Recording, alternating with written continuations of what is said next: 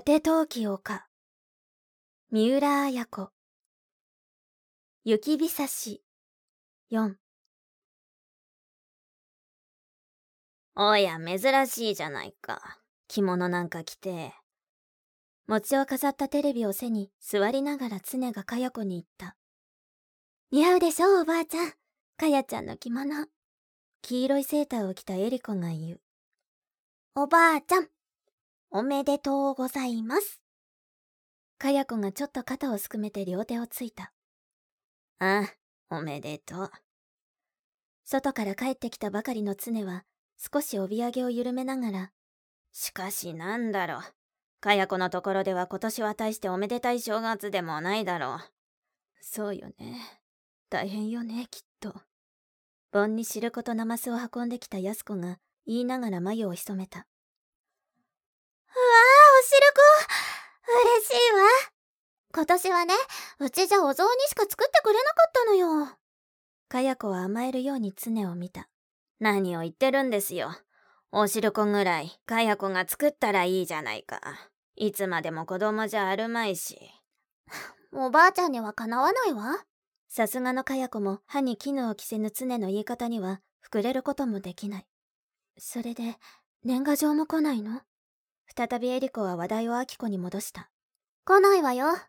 かや子は陽一とフヨがたくさんの年賀状の中からそれらしい筆跡を探していた様子を思い浮かべながらにべもなく言った。だけど、かや子だって寝覚めが悪いだろう。エリコの持ってきた茶を一口飲んで常が言う。そうでもないわ。別に私が悪いんじゃないもの。かや子はちょっと足を崩した。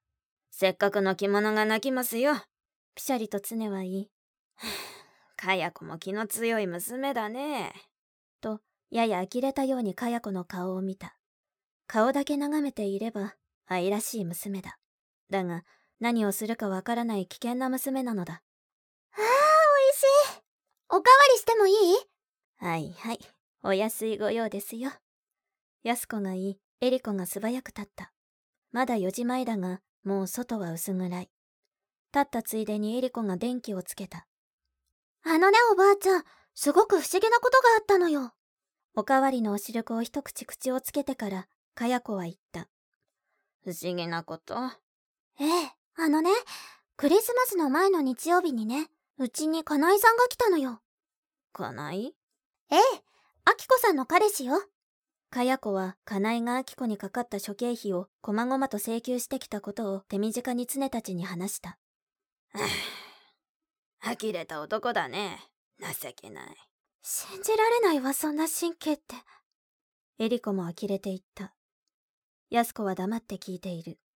あの日すぐに陽一から聞いた話なのだ。かや子はその金井と明子の家を見に行った時の話をした。明子さんが帰ってくるまでは空き家のはずだったのよ。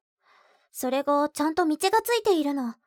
石油ストーブだから煙突からの煙はよく見えないけど、なんとなく家に人がいる感じなの。じゃ何かい？そこに家出した娘さんでも住んでいるようなのかい？そうかもしれないと思ったの。で、私ブザーをしてみたのよ。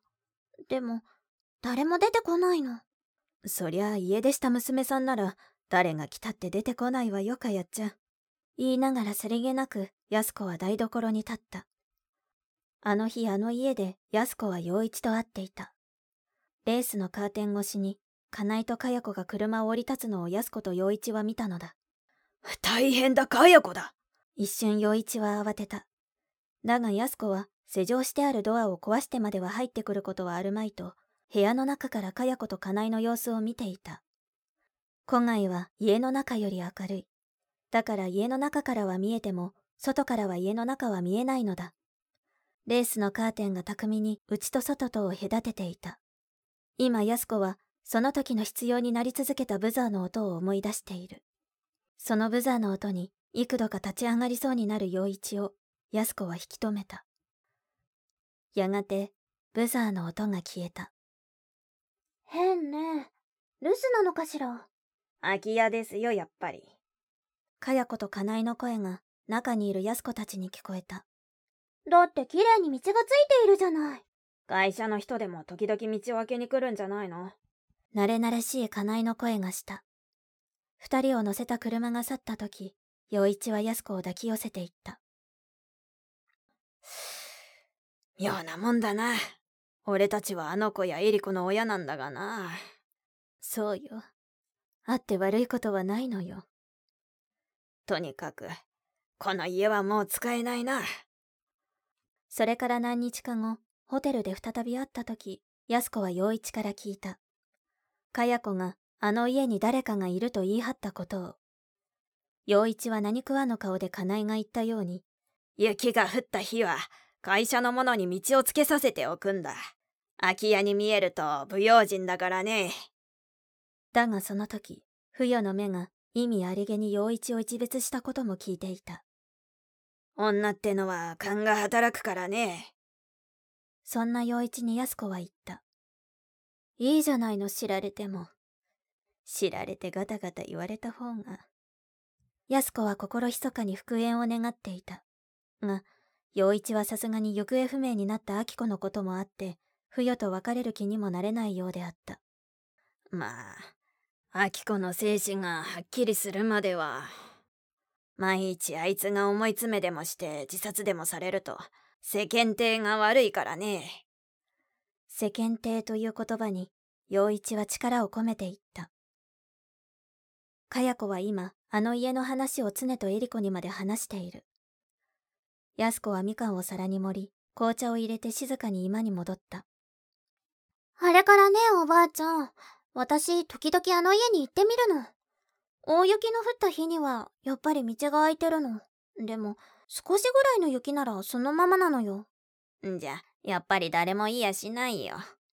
そうかなあの日はなんだかいるような感じがしたんだけどな。雪下駄の跡やら、男の靴跡やらあったもの。それはね、かやちゃん。保険のセールスでも化粧品のセールスでも結構訪ねてくるものよ、家にいると。ねお母さん。安子が言った。そうだ。訪ねてくるもんだよ。男や女がね。常は安子に相づちを打ってから、ふと考える顔になって。そうかい。